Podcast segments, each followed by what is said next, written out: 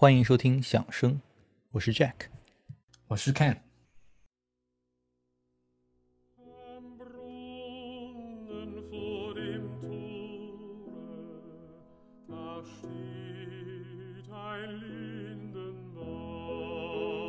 诺贝尔文学奖得主索尔仁尼琴在上世纪六十年代写过一本鲜为人知的剧本呃名叫 candle in the wind 风中残烛剧中的一名重要角色是一名教授 Maurice Craig，他在生命的最后几分钟，在自己的房间里等到了自己的女儿 Elda。那 Elda 极力的鼓励父亲：“你要振作起来啊，你的生日就快到了。”但是 Maurice 则似乎已经接受了自己即将离去的这样一个现实，只是说着一些非常懊丧的话啊，比如我们一辈子都在为了避免后悔而拼命的获取，但是真正可怕的后悔的那个时刻，则是现在我死亡的时刻。天哪，人怎么活着才能在死的时候不后悔呢？就包括很后悔在结婚仪式上动了太多脑筋，却没有给 Elda 过冬的衣服上多费些心思。Elda 弹琴的时候都没有好好听，后悔啊，等等等等。那 Elda 说：“爸，你别说了啊，你病得很厉害，我这就我这就去叫医生。”但他的父亲说：“不用了，这些医生使我心疲力尽啊，我就希望你在这陪着我，我现在就想听你弹个琴。你看。”这架钢琴现在是你的了。然后呢，他指着书架上面的一个乐谱，他说：“女儿，你看那边，那是舒伯特，你去把这个《冬之旅》给我拿过来，你来弹，我来唱。”那 Elda 直摇头说：“爸，换一个别的，怎么可以是《冬之旅》呢？”那 Maurice 拼命的推搡他的女儿过去，说：“必须是《冬之旅》，快，否则我就永远都听不到了。”那女儿只能抹着眼泪过去拿谱子。女儿走开了这会儿呢，Maurice 还自言自语道：“说三十岁的舒伯特都不怕，我这七十岁的人还有什么好怕的？”那 Elda 拿过谱子，打开钢琴边的台灯。那 Maurice 出神的，仿佛自言自语般的说了一声：“很好，开始吧。”Elda 便开始弹奏《冬之旅》中的第一首《晚安》，Maurice 则轻轻地唱，直到唱了几句之后呢，便再也没有力气继续。他将手放在胸口，便死去了，留下抽泣着的 Elda 继续弹奏。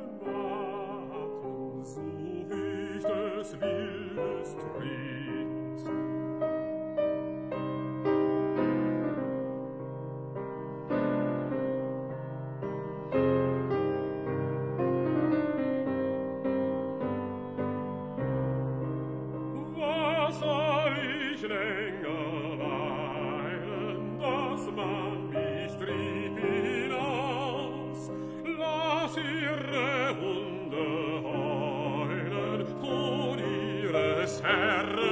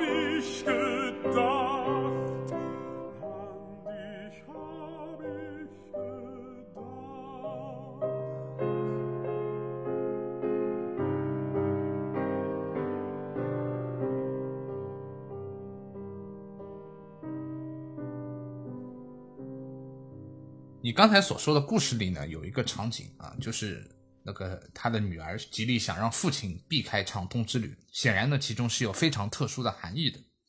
那么《冬之旅》这首作品呢，可以说是舒伯特在他音乐生涯晚期所创作的一部巅峰神作。那么这部为男中音而创作的声乐套曲，呃，无论对于歌唱家或是对于乐迷来说，都有着极为重要的地位。像二十世纪著名的歌唱家费雪迪斯考、Herman Prey，还有彼得施莱尔这样的大的歌唱家呢，都会经常在自己的独唱音乐会中全本演绎舒伯特的《冬之旅》，并倾尽自己的一生啊，倾尽一生的精力去研究这样的一部作品。而且这样的一场演出，通常可能要经历一年两年的一个准备期。对对，但对于演对于所有的那种歌唱家来说，都是非常大的考验。那么这部《冬之旅》呢，它创作于一八二七年。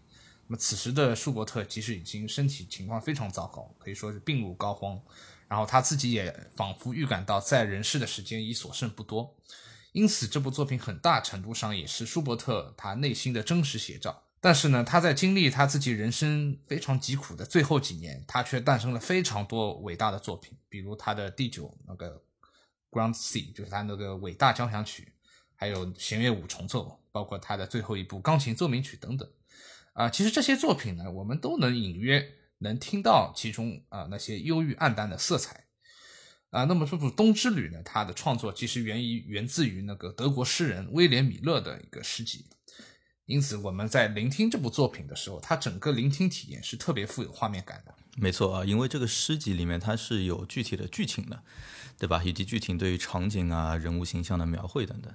那说到这个文学家啊，我觉得像索尔仁尼琴，还有我们之前聊的好像是在莫扎特的钢琴协奏曲那一期里，我们还聊到过赫尔曼·黑塞这样一些现代的文豪。啊，其实许多都深受音乐家们的影响啊，但是在舒伯特的年代啊，往回推个一两百年，音乐家们受到文学家的影响其实是更加显著和深刻的啊。比如说要聊《冬之旅》的话呢，我们肯定也绕不过这个诗集的作者啊，威廉·米勒。那现在这个诗人之所以为人所熟知啊，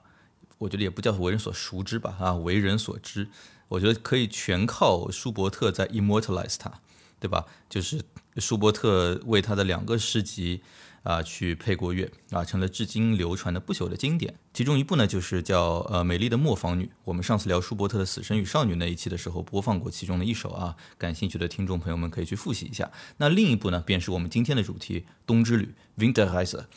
其实呢，他还做出过不少其他的贡献啊。这个米勒，比如我们都还知道歌德的一个巨著叫做《浮士德》啊，但是浮士德这个角色不是歌德发明的啊，而是取材于歌德两百年前，也就是十六、十七世纪的一个一个英国剧作家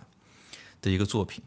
啊。那个作品叫《浮士德博士的德语译本》啊，歌德才了解到了浮士德。而这个浮士德博士的德语译本是谁译的呢？就是我们今天讨论的这个威廉米勒。啊，没想到这米勒其实真的贡献还做得非常大的啊。那么他的一生呢，其实他和当时那一代不少音乐家一样，都是经历过不少坎坷的。呃，尽管他本人他并没有留下关于《冬之旅》这部诗集，呃，和他自我相关的一些经历的一些暗示，但是从诗歌的内容来看呢，还是有不少在他其他作品中所没有表达出来的这种情绪。那么在米勒创作《冬之旅》期间呢，啊，整个欧洲的政治局势是非常动荡的。他也为希腊人被土耳其人这种统治，呃的命运感到愤愤不平。其次呢，他似乎也预感到自己的生命是如此的脆弱，他也仿佛知道自己呃并不能在这世界上活很长时间了。那米勒在创作《冬之旅》之前呢，他也经历了非常多的这种家庭变故。嗯，他是他父母七个孩子中唯一一个幸存的，母亲又在他十四岁的时候就过世了。而父亲呢，又在他创作《冬之旅》第一稿之前六个月也去世了。所以说，这么接连的命运的重击，使他重新思考了啊人生的意义。因此，很难说《冬之旅》这部诗集与米勒本身没有太大关联。尽管我们并不确切知道米勒在创作《冬之旅》时候有什么想法，但不可否认的一点是，他他和舒伯特真的是很有缘分啊。米勒曾在他自己的日记中写道。啊，在大约二百五十位作曲家出版的超过五百首啊以我诗歌为背景的歌曲来看，舒伯特是最有才华，而且是让我觉得最志同道合的一位人物。那我们先来听一下来自《冬之旅》当中的另外一首歌《Of Them Flus》，在河上。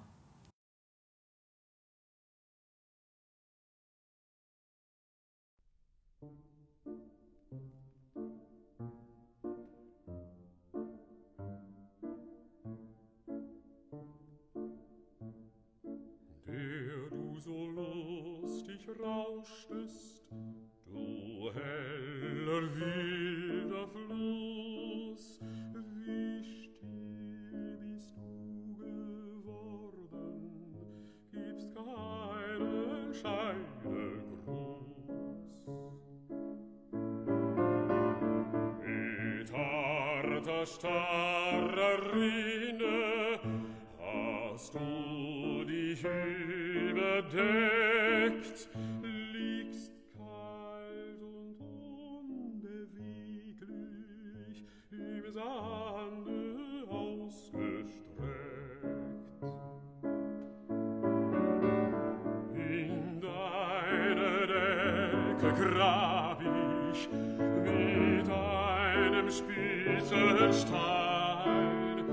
den Namen meiner Liebsten und Stund und Tag hinein, den Tag des ersten Grußes, den Tag, an dem ich ging, und nahm uns wieder sich ein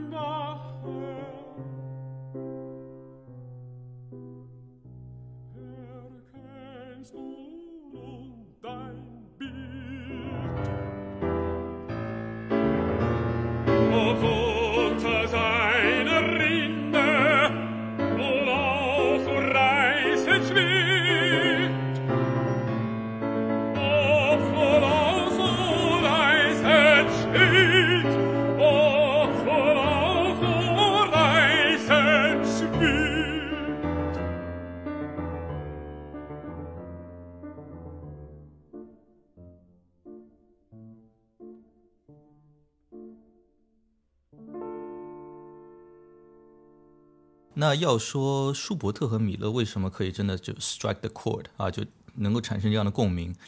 我觉得有一件事情是非常明显的啊，那就是他们俩的一个共同的属性，就是英年早逝。舒伯特去世的时候只有三十一岁啊，应该说是咱们所熟悉的这些呃音乐家里面死的最早的啊。呃，而米勒啊这个诗人，他死于三十三岁，和莫扎特一样啊，就是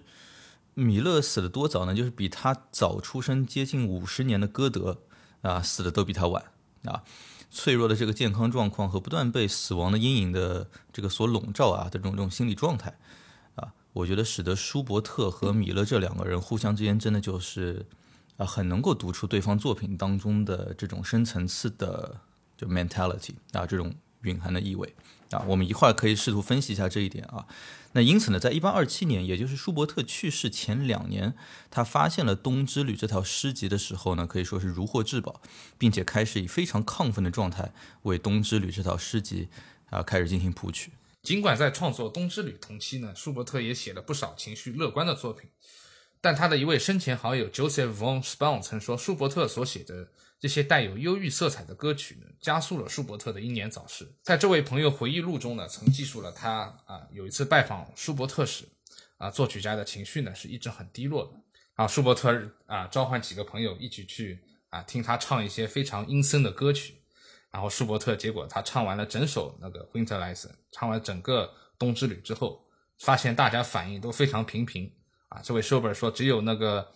只有一个叫《林登堡菩提树》的歌曲啊，让他觉得印象深刻。好像就听完其他好像都没什么感觉啊。结果这反应让舒伯特着急了，然后他他他这么回应道：“他说你们终有一天会喜爱这些我创作的这些所有歌曲。”啊，是的啊，所以就是当时他的朋友们也觉得，就是舒伯特在这部作品上，真是就是倾注了心血啊，以至于加速了他的这个死亡，对吧？而且创作的过程当中，真的是整个舒伯特的精神陷入了这种啊与作品呃一样带有忧郁色彩的一个状态。好，接下去我们来听一下《冬之旅》声乐套曲当中的第五首《菩提树》。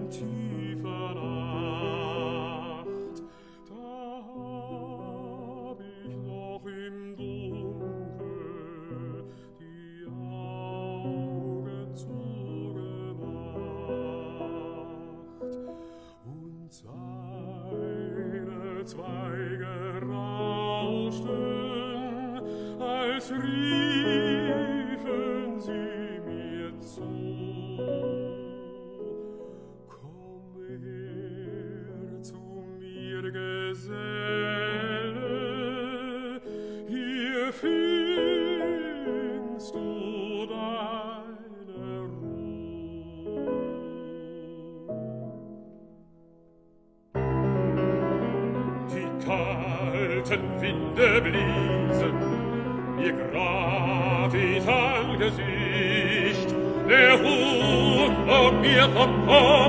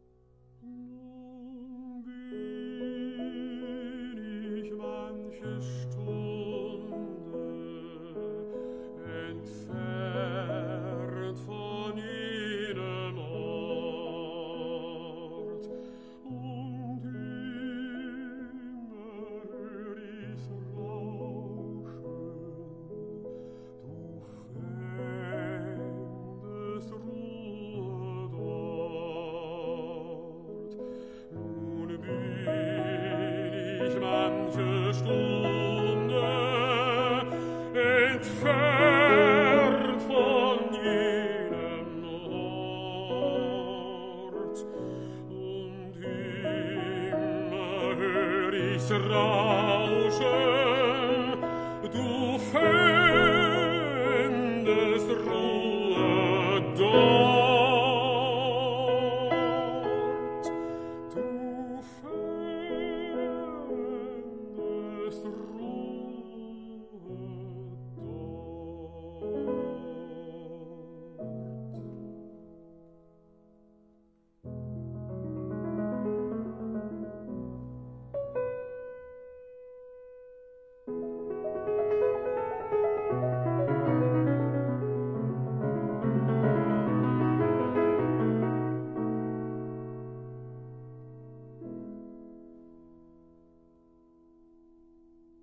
好，讲了这么多啊，我们还是要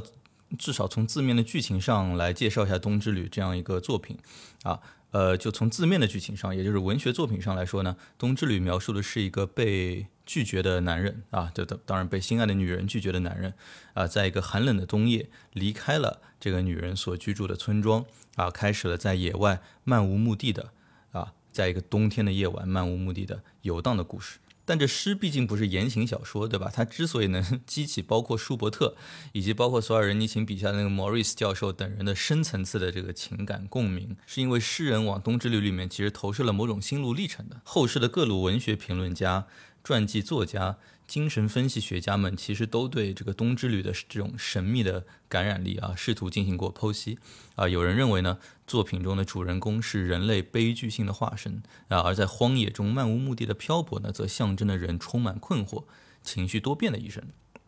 那也有人呢看出了，就是主人公的旅程，他变得越来越孤独啊，后面甚至出现了某种精神分裂症的迹象，是吧？说不定在最后那首歌里面，那个老头是在幻想出来的。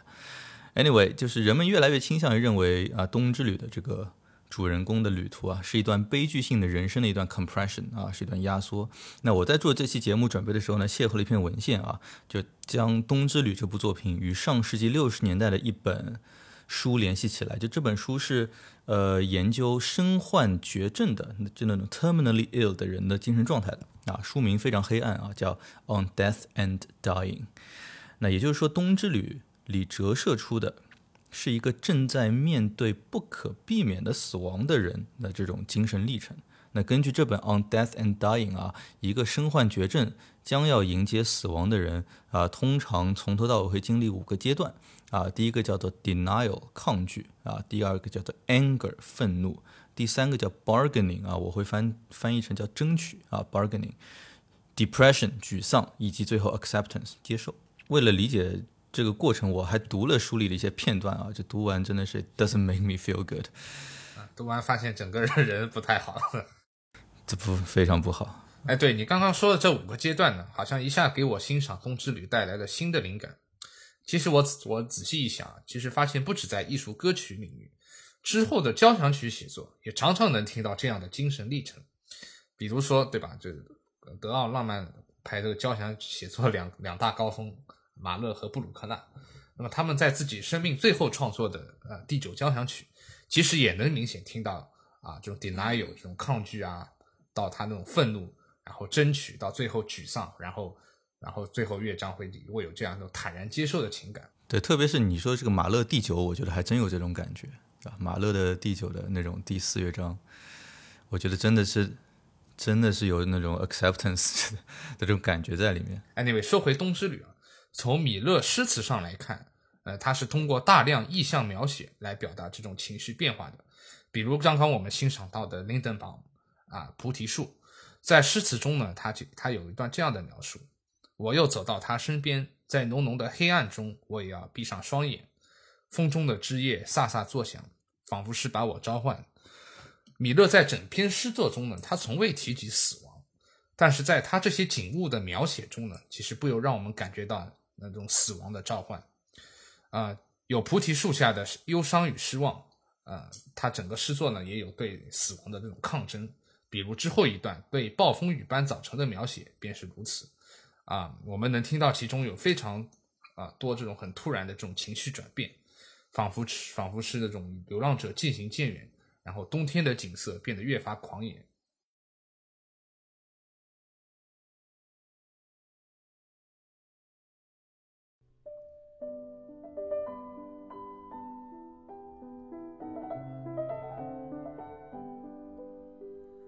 träumte von bunten Blumen, so wie sie wohl blühen im Mai. Ich träumte von grünen Wiesen, von lustigem Vogelgeschrei, von lustigem Vogelgeschrei. Und als die Hähne krähten, da ward mein Auge wach, da war es kalt und finster, es stiegen die Rabe vom Dach. Da war es kalt und finster, es stiegen die Rabe vom Dach.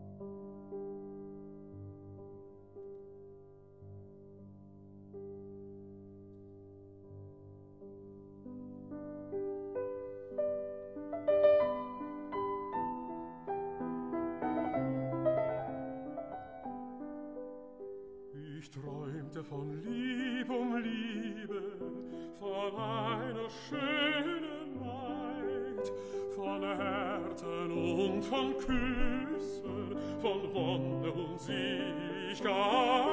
von Wonne und Seligkeit. Und als die Hähne krähten, da ward mein Herz wach, nun sitz ich hier alleine und denke die Traum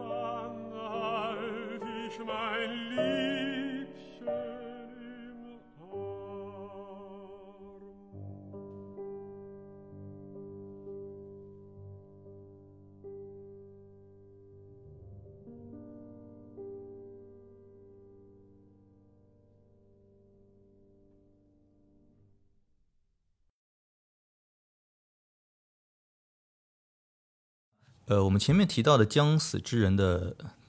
第三阶段啊，这个 bargaining 是我第一次读的时候，因为我是翻目录的嘛，对吧？我是翻目录人的这个几个阶段，它在目录里面一个阶段啊，denial 我能看得懂嘛，anger 这当然可以理解。到了这个第三个阶段 bargaining，我其实当时不是特别理解啊，所以我就翻开了 bargaining 那个章节，还看了一下，就是这个经历了抗拒和愤怒之后的 bargaining 啊，我翻译为叫做争取。的这个阶段里面呢，啊，病人会抱着侥幸的心态啊，来尽一切努力，试图换取一些他已经其实无权拥有的东西。当然，大部分就都是延长自己的生命了啊，也有其他的一些诉求，比如说书里提到啊，这个有一个女高音歌唱家，哎，倒也巧了啊，跟我们节目这个主题上还蛮搭的。但是有个女高音歌唱家在这个动手术之前，希望能够最后进行一次演唱。啊，这也是一种 bargaining，包括还有一个根本无法离开病房里的镇痛疗法的一个女士，啊，她让这个已经已经真的是已经病入膏肓，差不多要死了，啊，她让她的儿子如期举行婚礼，并且和医护人员一起努力设法，就是真的做到了仪态端庄的前往出席了儿子的这个 big day，啊，就读完我真的还是，反正就真的不是特别好啊，在冬至里的第一首的这个 Gute Nacht，就是我们今天一开始听到的那首晚安里面。其实我发现，就是这个主人公啊，他其实也是有着就这样类似的心理的，对吧？他在离开村庄，踏入象征着死亡的这样个冬夜的荒野之前啊，他来到了自己心爱的女人家家门口，在门上刻上了“晚安 ”（Gute Nacht） 这两个词啊。你说这个主人公他真的不是在心存侥幸，觉得心上人还有可能回心转意吗？对吧？我觉得肯定是有的嘛。我要是被女朋友甩了之后，到了晚上还给她发消息说晚安，你说我这心态是不是有点那啥？对吧？当然，我觉得我肯定也不会那么做了，因为我的前女友好像都已经悉数把我的微信给拉黑了，不知道为什么啊。我们不妨来再听一下这首晚安啊。我们来听一个比较特别的版本，来自由 James Levin 钢琴伴奏，呃，女中音歌唱家 Krista Ludwig 演唱的一个呃女生的一个版本的《冬之旅》。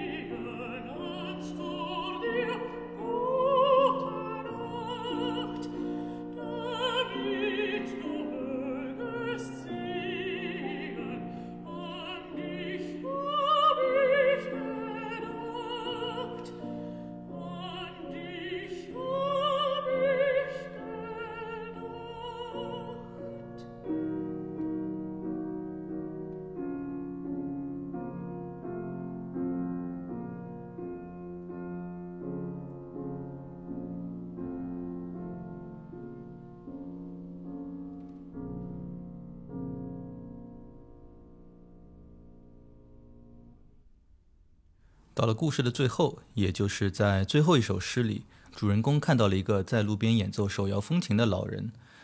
在寒风里，老人被冻僵的手，他一直没有停止演奏，他的狗在对他吠叫，啊，那用于乞讨的碗里也是一分钱都没有啊。这个老人好像乞讨不是很讲究技巧啊，一般都是先放几个钢镚在里面，对吧？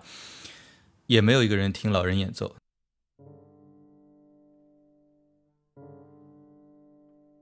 那这是主人公对老人提出了两个问题：这位奇怪的老头，我可否与你同行？你能否用你的琴给我的歌伴奏？那整首作品呢，就在这两个没有得到回答的问题，以及阴沉的、有点诡异，啊，就是令人心头萦绕不散的音乐当中就结束了。这两个问题呢，他虽然没有得到回答，但是象征着主人公的这种坦然的接受，这种 acceptance，也就是他达到了前面的理论中。将死之人的最后一个阶段，接受，大概没有比这里描述的老人更能暗示死亡的了吧。《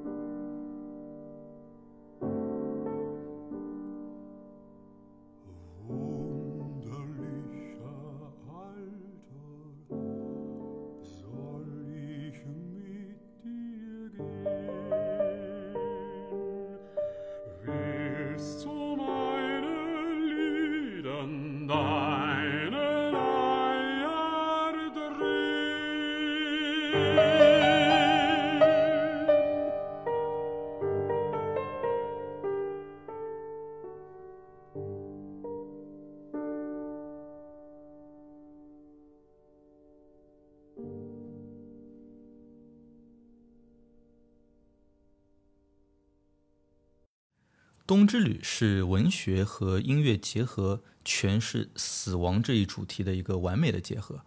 对后世音乐家们的影响也是相当明显的啊。比如古斯塔夫·马勒在1883年自己作词作曲的那套声乐套曲《旅行者之歌》，之歌之歌，旅行者之歌，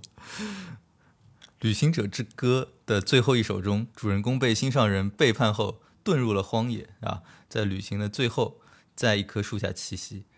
而这棵还不是普通的树啊，是一棵 Lindenbaum，也就是舒伯特的《冬之旅》当中的同款菩提树。没错啊，那么另外一位受到啊这样影响的作曲家呢，就是啊